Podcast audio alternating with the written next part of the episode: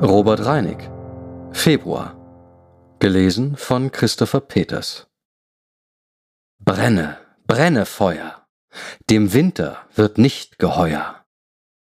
Süppchen, du musst sieden, so lässt er uns in Frieden. Und ist die Mahlzeit angericht, wir lachen ihm ins Angesicht.